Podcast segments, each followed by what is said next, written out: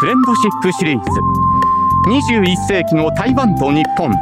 2021日本台湾友情年。皆様いかがお過ごしでしょうか？台湾大好きアナウンサー山本直也です。日本と台湾の交流をテーマにお送りしてきました。21世紀の台湾と日本も2000年の放送開始からなんと21年。今年もですね、えー、日台友好について様々な角度から皆様にお届けしてまいります、えー、そして今回私のお相手はこの方。大家好我是池田丽丽皆さんこんにちは。池田リリーです。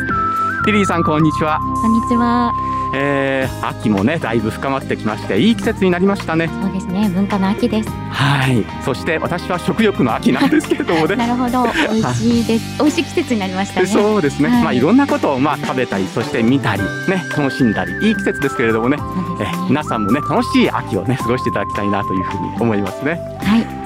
えー、さて今回もですね、えー、お聞きの皆様にお楽しみプレゼントをご用意しておりますので最後までどうぞお付き合いよろしくお願いいたしますこの番組は台北中日経済文化代表所公益財団法人日本台湾交流協会台湾観光局の講演でお送りいたします。台湾日本友達さあ番組にはですねリスナーの皆様からたくさんのメッセージをいただいています。リリーさん一つご紹介いただけますか？はい、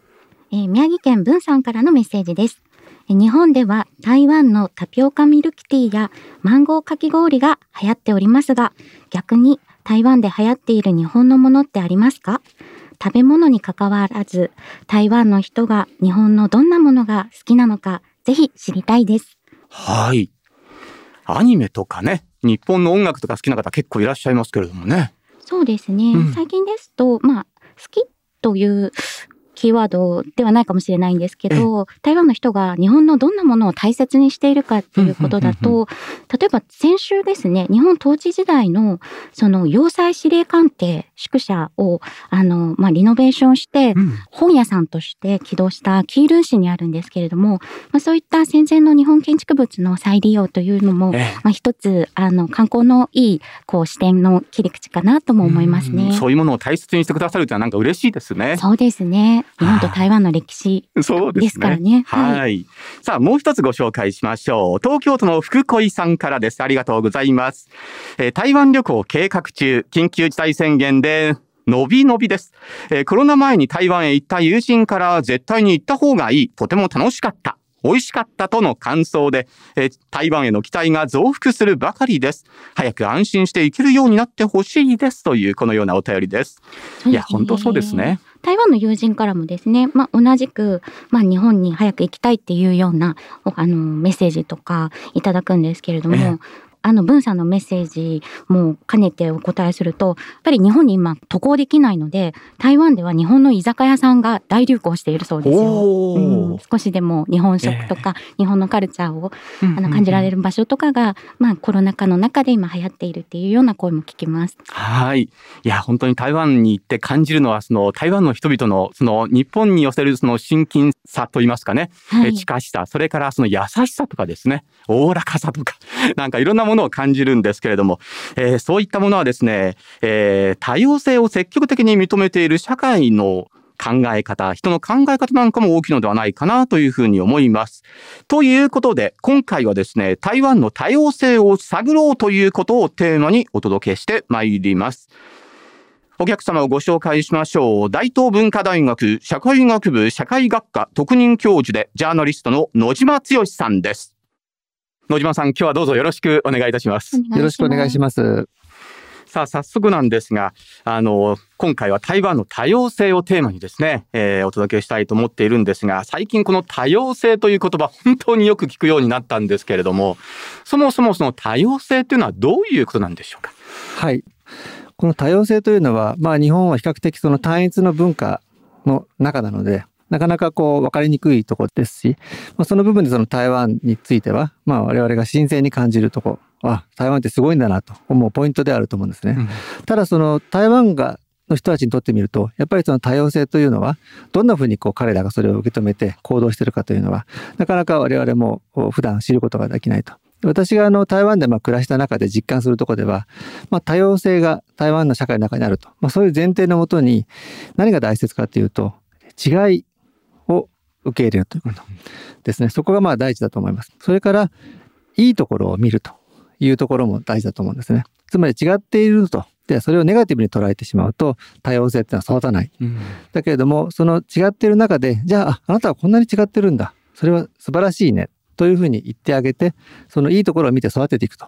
そこがですね、ポイントだと思うんです。例えばその台湾の人たちは他社会が多様ですから、逆に言うと摩擦の種がたくさんあるっていう部分もあるわけですよ。で、台湾の人たちにやっぱり知恵があって、例えば私の実感したところで言うと、私あの5年前ね、長く勤めた新聞社を辞めて、えー、フリーランスになったんですね。で、日本ではですね、普通の会社を辞めると、根掘り葉掘り聞かれるわけですよ。えー、で、なんで辞めたのと。何かあったの？とか、はい、大丈夫なの？と、ええ、すごい心配されるわけですね。確かにそうですね。で私もで答えるたびに、え、まあ、まあ、ポジティブな意味でね、私はフリーランスになったので、そのポジティブな気持ちで言ってるんですけど答えてるうちにだんだんこう寂しくなってくるというか あのあそんなに自分はとんでもないことしてるんだみたいな気になってくるわけです。でちょっと同じ時期にね台湾にしばらく、まあ、行ってみると台湾の人たちはねそのいや会社辞めたよって言うとあそうそれでって別の話題に移っちゃうわけです、えー、全く気にしないんですね。で、それはどういうことか、まあ自分なりに考えてみたんですけど、やっぱり彼らの発想としては、前向きに考える。前を見て考える。で、なぜかとか、どうしてかとかいうことにはあまり問わない。それも社会の知恵だと思うんですよ。例えば台湾ではいろんな人がいろんなバックグラウンドでそこにいるわけですね。その人にたちに対して、いちいち、どうしてあなたはここにいるのかって言ったら、やっぱり余計な、こう、ちょっと歴史の中にある傷とかね、うん、まあいろんなこう過去にあった経緯なんかも浮き上がってきちゃうので、なんでここにいるのかっていうのはね、聞かない。それが彼の知恵だと思うんですね。ええ、で、それはやっぱり多様性というものを支えるために、できるだけ今を大事にする。あるいは未来を大事にすると。そこがですね、それでまあ違いを受け入れると。そこが私なりに理解した、まあ、台湾の多様性の、まあ革新的なこうポイントかなというふうに思ってます、ね。違いを理解することと、それを受け入れることとはまた違うんでしょうかね。そうですね。あの、やっぱり違うというのはまあ大前提としてあるんですけれども、うん、その違ってるという現実を受け入れて、そしてさらにそれをこう育てていくと。うん、それは、そのためには相手のことを理解しなきゃいけないと。違ったままで別れた状態でいる。これも完全にこれ分断で、お互いがこう噛み合い交流するというかねそのこう交差する部分がないんで逆にその違いがこう深まっていくんですけど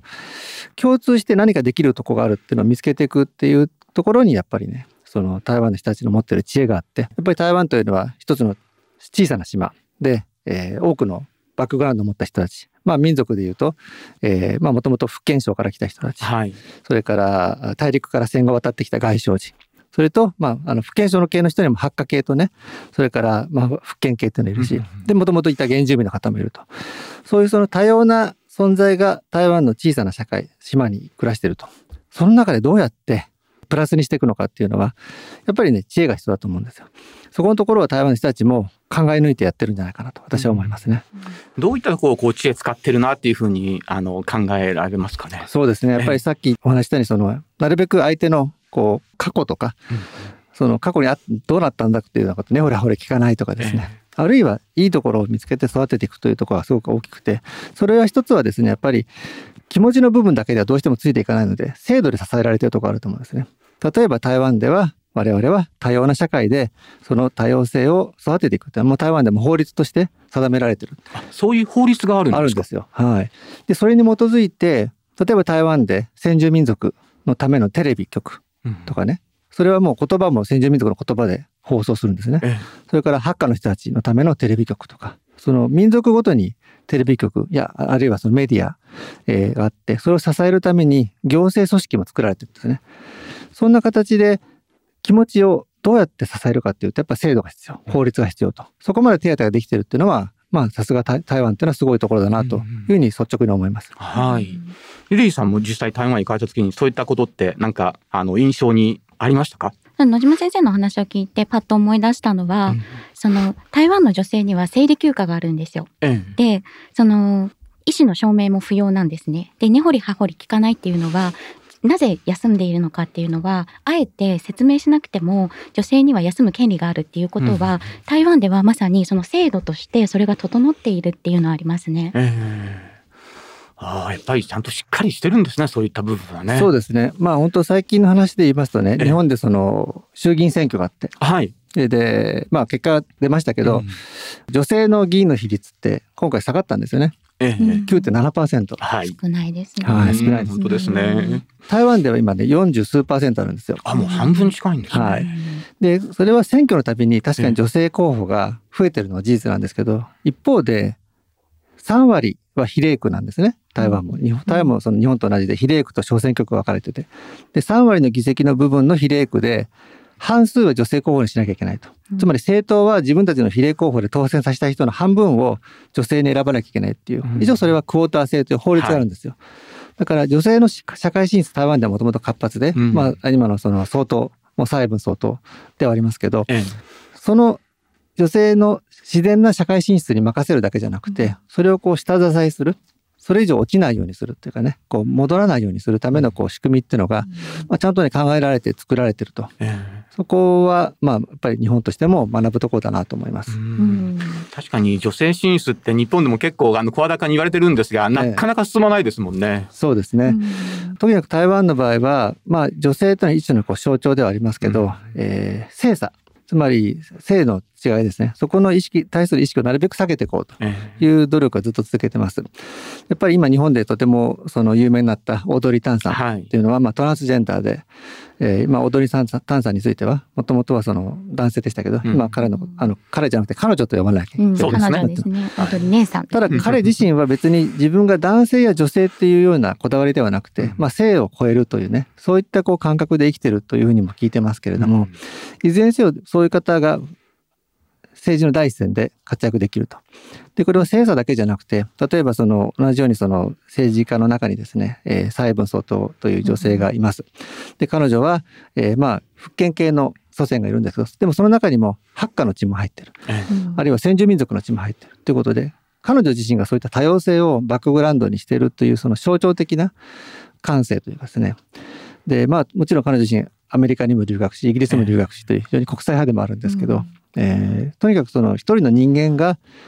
多様性をこう背負って生きてるというねそういうこう、まあ、政治家とかあるいはまあ活躍してる、まあ、ビジネス関係の人もそうですけどそういったパーソナリティのね強烈なこう多様性のこう輝きというのがね、台湾にあるんじゃないかなと思いますね。はい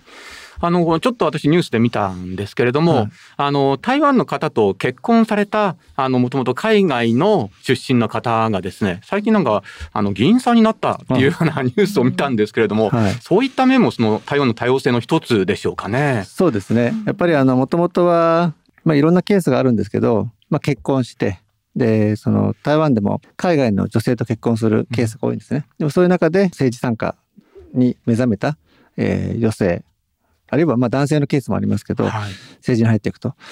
で、一般化するのをとしてしまうとちょっと問題かもしれませんが、ただ日本だと、やっぱりその外国人の政治参加っていうのはすごく敏感なところがある。し、ハードルも高いところがあるんですけど、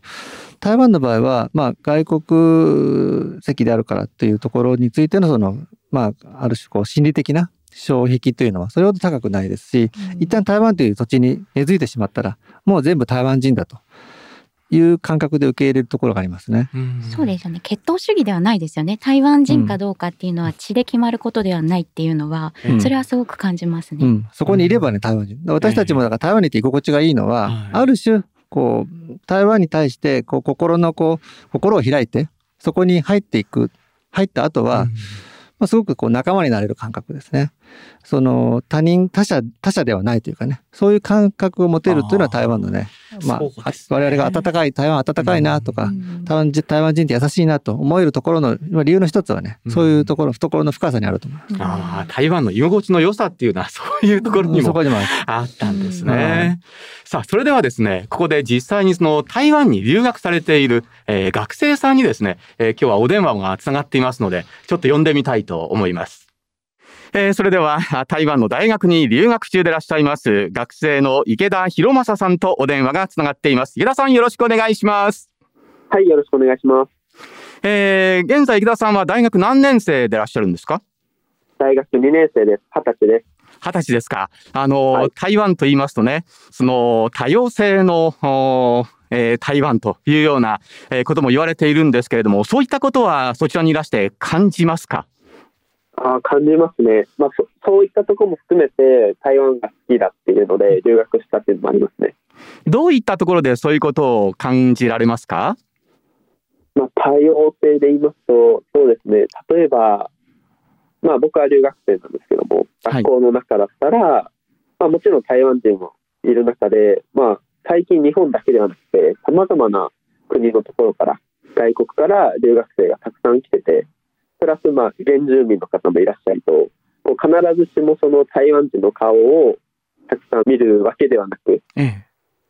国際的な方々がたくさん揃っているので、まあ、授業自体もすごく面白くて、ええ。まあ、多様性のあるこう意見交換だったり彼らそれぞれの経験とかを聞くことができてとても充実した留学生活を送ることができていますね。結構じゃあびっくりするようなこともあるんでしょうね。そうですね本当にあります。うん。えっ、と、コミュニケーションなんかは、こう、うまくいくもんなんですか？でそうですねまあ僕今2年生ではい。最初の1年生の頃は本当に授業の内容とかじゃなくてそもそも中国語でつまずいてたっていうのもあって。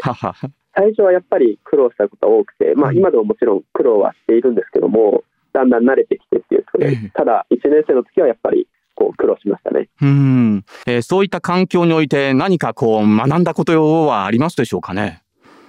学んだことも、うんそうやっぱりこう自分が、僕は18年間、その台湾に来るまでの18年間、日本でしか住んだことなくて、ええでしかも熊本県っていうまたこう、なんて言うんでしょうね、決して都会ではない。ところで住んでたんですけども、ええやっぱり台湾に来て、こう自分が生きてきたのところってこう、やっぱまだ狭かったんだなというか、自分の世界、自分の視野はまだ小さいなっていうところで、こうとても痛感させられましたし、ただそうやってこの留学してみて、たくさんの方々とお会いして、お話ししてって重ねていく中で、やっぱりそれこそ多様性だったりとか、まあ、彼らから学べることっていうのはたくさんあったので、まあ、この留学自体がもうすごい価値となって、自分の中でこう吸収されて成長しているなっていうのは、自分でもすごく感じてますね。そうですか。そんな多様性の中ですね、えー池田さんご自身これからこういうことをやってみようというようなものはおありになるんですか？そうですね、やっぱ留学っていうのは、あの多様性も価値観も広がるっていう中で、うんまあ、こういった留学、まあ、あと2年あるんですけども、ええ。この4年間の中でこう得たものだったりとか、経験っていうのを、まあ、次世代にもそうですけども、社会にもこうどんどん還元していけるような、そういったまあお仕事だったりとか、ええ。出会いだったりとか、そういったところを意識した、えー、と人生にしていきたいなと思っていますね。うん。今何か具体的に活動とかされてるんですか？あそうですね、えっ、と、そうな。の。留学で言うと、ええ。タピオカ留学っていう、台湾留学生のための、まあ、なんでしょう、入り口から出口までをサポートするような、そんなもものをしているんですけども、ええ。まあ、そこでは、台湾留学相談っていう、もう本当に入り口のところから、まあ、中国語の教えるレッスンだったり、最終的には、あの、台湾留学生が就活する際のサポートだったりとか、うんその出口までを全てサポートしますよっていうワンストップの、えーサービスをしていたりしますね。ええそうですか。えーわかりました。今日はお忙しいところどうもありがとうございました。ありがとうございました。えー台湾に留学されている大学生池田博正さんの、えーお話をお聞きいただいたんですが、野島さんいかがでしたですか？いや、実はですね、私も二十歳の時に、えちょちょうど二十歳は台湾で迎えたんですよ。えええ留学中で。それで、やっぱ思い出しましたね。はあの、あの頃どうだったのかとかね。まあ、当時はまあ本当に何も考えないで、あの、台湾楽しいなっていうことしか本当思ってないんで、まあ今、池田さんの話を聞いて、えいやもういろんなね、活動もしてるし、立派だなと思ってながら聞聞きましたけど、えいや今からもう30ね、何年前ですかね、懐かしいなと、もう感慨深かったです。え そうですか。はい。池田さんはいかがですか？リリーさんは。そうなんですよ。私も池田なのでね。そうですよね。そう。私も実は二十歳はね、台湾で過ごしたんです。なので、あの、まあ、留学時代を思い出して、私はちょっと、あの、まあ芸術関係の専攻だったので、まあ、彼の言った、その、まあ、語学で苦労しているっていうところよりかは、まあ、もうちょっと写真とかそっちの勉強してましたけれども、まあ、やっぱり今の台湾の大学の日本人留学生の数って圧倒的に私の頃もしくは野島先生の時とかってほとんどあまりいなかったですよね。ね本当にあ日本人だって言ってね、うん、見つけて喜んで、っていう感じでしたよ。じゃあ随分とその状況も違うんでしょうね。今ねそうですね。今はねやっぱり台湾留学どんどん毎年増えてるので、うん、あので当時はまあね台湾行って中国語え学べるの？みたいなね。今で割と台湾過語とかいう言葉もあるからしてメジャーになりましたけど、あの本当に台湾に中国語を学んでるとか言ったら珍しがられたし、えー、あの怪げな目で見られるとかね ありましたよ。えー、今回はですね、台湾の多様性ということをテーマにお送りしているんですが、さあ、今度はですね、文化面について、えー、伺っていこうかと思うんですが、映画や小説など、野島さん、このあたりはどうでしょうか？そうですね。あの、非常に活発に、そういった文化面での、その多様性、まあ、あるいはこれあの多様性という言葉と同時によく使われるのが多文化、まあ、マルチカルチャリズムですね、うん、そういうところがですねすごくこう発信されてるなと思うことあります、はい、例えば台湾映画最近は日本でも人気ですけれども、かなりの割合でその映画の中で LGBT の問題がこう取り上げられるんですね。はい、まあ、メインのテーマかそうじゃないかって違いはあるんですけど、大必ずって言って出て出てくるんですよ。例えば今年日本で公開された、まあ、親愛なるえ君へという、まあ、映画なんかも、はい、その LGBT のテーマの直接、まあ、そのテーマの取り扱ったものですし、うん、あの本当にですね多いんですね。でそれらがやっぱり社会の中で一人一人にとって切実な問題だからやっぱり映画のテーマになると思います。それから小説についてもですねすごくそのやっぱりそういった多様性特にまあ性差ですねその点を取り上げたものは多いです。で、まあ、日本です今年芥川賞を取ったリコトミさんというはい、まあ、台湾出身の方ですけど彼女の作品にもですねやはりその LGBT 問題が常に取り上げられているというところを見るとやっぱり彼女も台湾で子供少年少女時代過ごしましたから、うん、そのそこから得たインスピレーションっていうのをまあすごくこう日本での創作活動に使っていてそしてそれが日本のまあ読者にとっても新鮮に受け止められて評価されるという一因になってるんじゃないかと思います。あとまあもう一つ例を挙げるとしますとその最近台湾のその国慶節、はい、つまり台湾でこう台湾が、まあ、あのできたというねその日本でいうと建国記念日的なイベントなんですけどそこでその、まあ、それを私もまあ、台湾に行けませんから、あの、ね、ネットで見てたんですけどね。えー、まあ、過去、昔はね、行って見に見に行ったりとかもしてて、うん、まあ、それとなかなかすごいイベントなんですね。蔡文総統も演説したりとか、はい、あの、軍事パレードもあったりしてですね。うん、そこでその、えー、歌が流れたんですよ。その、まあ、ある有名な歌なんですけど、その歌をですね、台湾の少数民族が一個一個、それぞれの言語で歌うという映像があって、まあ、それは大変感動しましたね。でそれはやっぱり世界の人が見てるのでやっぱりそこで台湾の多様性を台湾の人たちは世界に向けて発信してるんですね。なんでそういうことをするかというとやっぱり台湾というのは国際的な孤立している。あるいは決して大きくない。そういう中ででも台湾にとってのいわゆるソフトパワーですね。軍事力とか経済力じゃなくて文化の力あるいは多様性を力に変えるというねそういうソフトパワーとして台湾が多様だと。あるいは台湾が多文化だとみんな見てくれと。結構それで今やっぱり世界中の人がね、台湾好きだと。台湾いいねと。台湾、さっきの池田さんみたいに台湾に留学したいと思う動機の一つに、この台湾の多文化、多様性っていうのがね、出てきてるんですよ。だからむしろ今は台湾の人たちは、それが自分たちの強い武器になると。パワーになるんだという感覚で意識して、この多文化、多様性っていうのを海外に向けてアピールしているし、そのな彼らの中でも、まあ、さっきお伝えしたようにいろんな制度でちゃんと支えていこうと。この流れを崩さないようにしようと、まあ、そんな試みをしているようにね私は感じますね。リリーさんはそのあたりどういうふうに感じられますか？そうですね。私はあのよく通訳翻訳をするときに、うん、台湾の人よくヒューマニティ人文っていう、まあ、書くんですけど中国語で、えー、このキーワード好きだなっていうのはすごいあって、うん、ただあのやっぱり台湾の人がなぜ優しいのかっていうのはやっぱりそなんでしょうね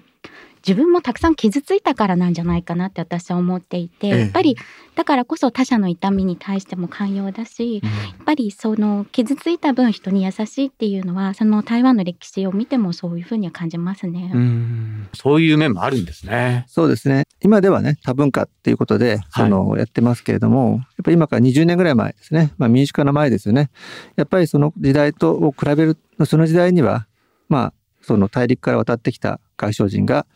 もともといた人たち本省人を、えー、傷つけたり抑え込んだりという時代もありましたし、まあ、その前は日本に統治されてきた時代。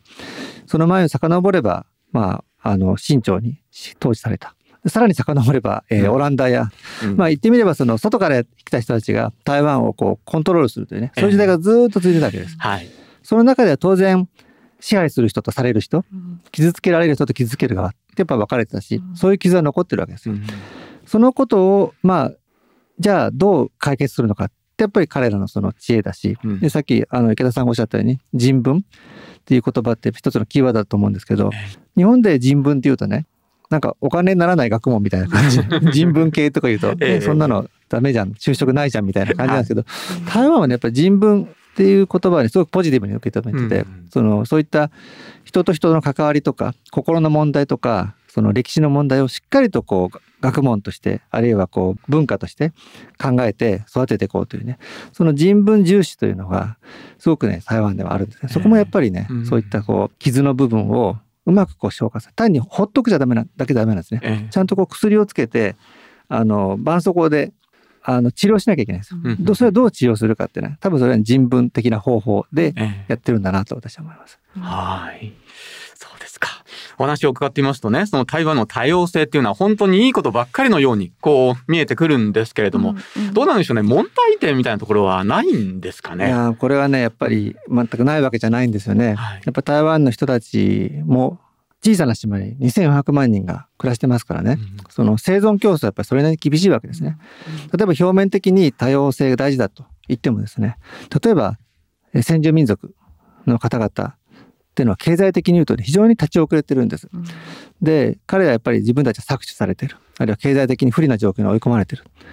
で、学歴もそんなに高くない。それは構造的に差別されてるから。で、まあ不満を持ってる人たちもいるわけですね。で、実際そういうところはあったし、今も存在してると思うんですよ。で、そういうところの、その全てじゃあ台湾の社会が多様なものを全部前に押し出して、えー、彼らにハッピーにさせてるかというと、まあ、当然それは社会ですからね、うん、そういうことはあります。それからその格差の問題も、やっぱりあそこに台湾にはかなり厳しいものがありますし、台湾の人たちってのはそういう厳しい生存環境の中で、できるだけその多様性というものをプラスに転じようとしてますけれどもそれはやっぱり彼にとってみるとハンディキャップでもあるわけですね、うん、そのハンディキャップの部分っていうのは完全に解決されたわけでもないですしさっき言ったようにその外省人と本省人の精神的な部分でのその、まあ、対立関係っていうのは人によってはまだまだ感じてる人もいると。いろんな問題がねまだまだあるんです。うん、あそうなんですね。そこのところを常にそのそれに向き合いながらそれに取り組んでいるというところで、うん私たち日本としてもですねそこまで見ていくとあ台湾からこういうところ学べるんだと。例えば日本でも歴史問題とか、うん、あのすごくこうシビアな問題ですし、まあ、LGBT の問題なんかも日本ではこれからどうしようかと。同性婚の問題もあるいは夫婦別姓の問題もやっぱり日本が日本社会がこれから向き合わなきゃいけない問題が結構あってですね、それは台湾も同じなんですね。うん、でどうも見てると台湾の人たちは日本のよりもそれを賢くあるいはもうちょっと素早くね解決しようとして動いている感じが私はしますね、えー、そういうところがやっぱり日本がこれから台湾から学ぶべきとこ、うん、過去はですねやっぱり経済的に日本が先に進んでましたから、えー、どっちかというと台湾が日本から学ぶというところの関係性だったと思うんです。日本がお兄さんみたいな感じで。ただ今はですね私が見るとあのそういう社会的な部分とかまさにこういう多様性多文化とか、えー、LGBT の問題とか同性婚の問題とか台湾は日本より先に進んじゃってるんですね。でもそれはもうもともと与えられた条件がいいとかそういうことじゃなくて台湾たちの人たちの日々の努力があると。制度を支えいかに支えるかとかねそういうところをいかに工夫するかっていうのを頑張ってきてると。そこをちょっとこれから学んでいく時期に日本もね、入ってるんじゃないかと。台湾から学ぼうというのができるだけ私も広がってほしいなと思ってるところです、はい。とにかく、えー、まずはその問題意識を持つことが大事だと思うんですが、はい、そこから入って台湾に学ぼうと。おっしゃる通りですね。はい。はい、台湾のどこに学ぶかというのは人それぞれだと思います。うん、で、まあそれぞれ関心のあるテーマがあると思うんですね。うん、で、政治からも学べるし、そのそういった文化からも学べるし、ですからこういったそのいろんな台湾の情報今日本に溢れてますから、はい、そういったものを一つずつ、えー、精査して、あ自分はここが興味があると。そういったところからじゃあ台湾の何に学べるのかっていうふうに入っていくようなことがすごく大事だと思います。日本もこれからね本当に多様性のえー、日本と言われるような、そんな国になりたいですね。そうですね。いや、もう本当にそこはもう、あの、池田リーさんにお,、ま、お任せする。存在、存在自体が多様性をね、やっぱり反映されてるとこもあると思うので、そうですね、私な、のね、はもう多様性大事だっていうよりも池田さんが多様性が大事だって言った方が100倍説得力があります。いやいやいやいや。いや、本当に、まだまだ台湾に学ぶべきところはいっぱいあるということのようですね。はい。はい。えー、今回は、えー、大東文化大学社会学部社会学科特任教授、ジャーナリストの野島剛さんにお話を伺ってまいりました。野島さんどうもありがとうございました。ありがとうございました。台湾日本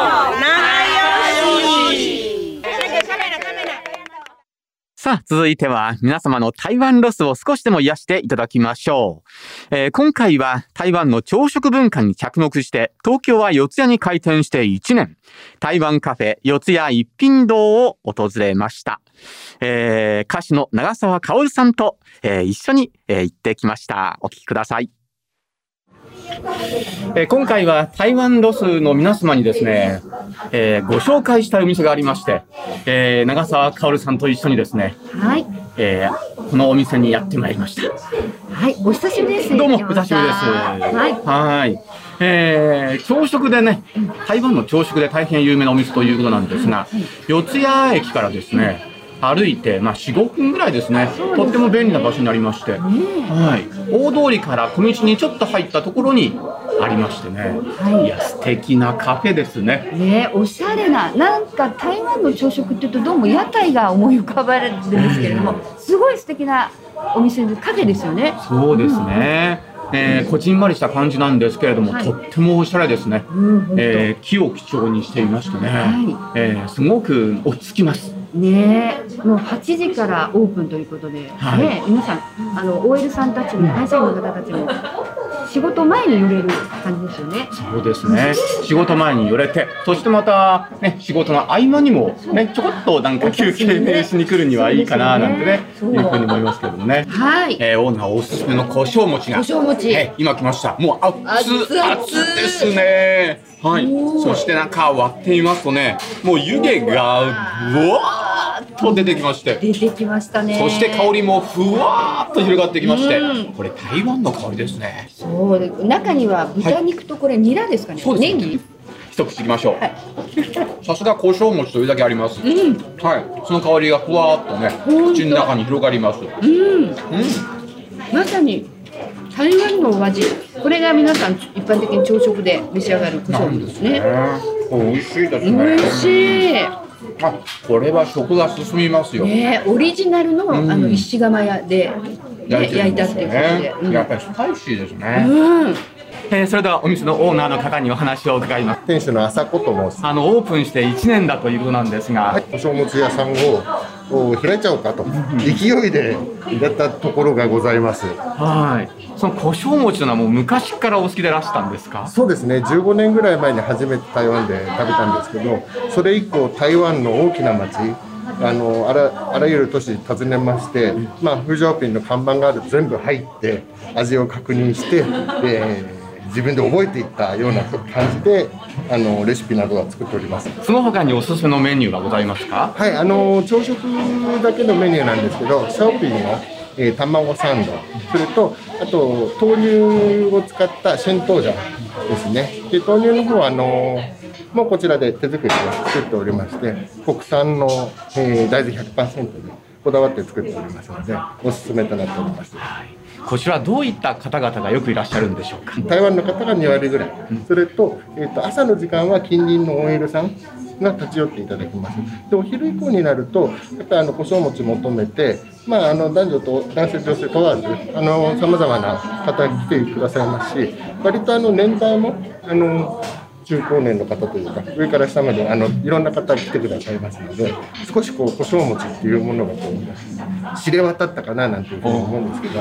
はい。最後にですねあのリスナーの皆様にメッセージをお願いできますでしょうか？はい。あの心を込めて、えー、胡椒餅豆乳などあの作っておりますのでぜひあの台湾に行けない今でこそあの台湾を味わいにあのトレセンいらしていただければと思います。えー、今回は一品堂さんからですね、レポートをお届けしたんですが、はい、えー、もうお腹満腹です。満腹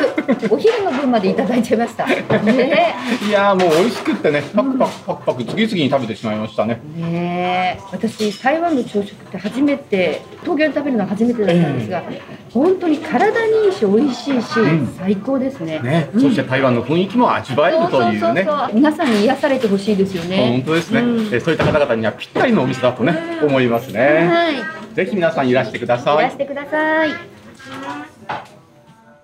四谷の台湾カフェ一品堂をご紹介しました。えー、お話をいただいたのはオーナーの朝子隆之さんでした。さあ、それではリスナーの皆様からいただいたメッセージをここでご紹介しましょう。リリーさんお願いします。はい、茨城県風葉さんからのメッセージです。え仲間淳太さん出演きっかけに初めて聞かせていただきました。台湾へはまだ行ったことがないのですが、日本が困難の時に支援していただいたり、逆に返していただいたりというのは聞いていたので、素敵だなと思っていました。鉄道やグルメ、スポットなど、もっと興味が湧いたので、いつか行ってみたいなと思います。えー、この番組でこの台湾を知っていただいたっていうのはなんか嬉しいですね。そうですね。本当にこういったメッセージもとてもありがたいですね。本当ですね。はい、さあもう一つ行きましょう。東京都のサミューさんです、えー、台湾には今まで4回ほど行きましたが、いつか鉄道で台湾一周を旅するのが夢で、えー、昨年から中国の勉強も始めました。えー、鉄道に揺られながら駅弁を頬張り、車窓を楽しむ、想像しただけでもワクワクしますというね、えーえー、このようなメッセージなんですが、いやー、これ実現するといいですね。そうですね。本当に、あの、うん、コロナ就職後にはですね、まあ、海外旅行に行きたいっていうランキングで常に台湾トップ3入ってますからね。はい、ぜひぜひ。またあれですね、中国語を勉強されてるっていうことでね。そうなんですよ。はい、あの、サミューさんに向けて、ちょっとあの、中国語を上達する秘訣みたいなもの、なんかありませんでしょうか、ね、そうですね。まあ、その中国語、台湾過語を勉強されているのかなと思うんですけれども、ええ、やっぱりあの、耳とリズムですね。うん、今たくさん台湾映画台湾ドラマがあの、まあ、視聴できますので、えー、まあ、そういう耳を鳴らして、その中国語台湾過語のリズムをつかむっていうのが、えー、まあ、上達かの近道かなと思います。そうですか。サミュさんぜひ、えー、ね、そういったものをご覧になってまた勉強していただければと思います。はい、さあ一日も早くですね思い立ったらすぐ台湾へ行ける日が来るようにと願いながら今は台湾観光情報をチェックしていただければと思います。台湾観光局のサイトいろいろ遊び台湾通信では食やイベント、美しい自然風景など嬉しい情報が満載です。えー、ぜひ検索登録してみてください。さあ、そしてお楽しみ、リスナープレゼントのお知らせです。えー、今回もですね、えー、いろいろと取り揃えて皆様にお届けいたします。まず、えー、一品堂でも使われているガラス製マグカップを1名の方、それからまたリリーさんからのですね、えー、台湾文房具セット2名様、リリーさんありがとうございます。ありがとうございます。えー、そして、えー、ゲストでお越しいただきました野島さんのご本を1名の方にプレゼントいたします。野島さんのご本はですね、小解析を救った帝国軍人というご本です、えー、こちらを1名の方にプレゼント、サイン入り付きです。ご応募はハガキに住所、氏名、電話番号と必ず番組へのご感想、ご希望商品名をお書きの上、郵便番号105-8565ラジオ日経21世紀の台湾と日本係までお送りください。また番組のホームページからもご応募いただけます。締め切りは12月17日金曜の決心有効。12月17日金曜の決心有効です。皆様からのご応募をお待ちしております。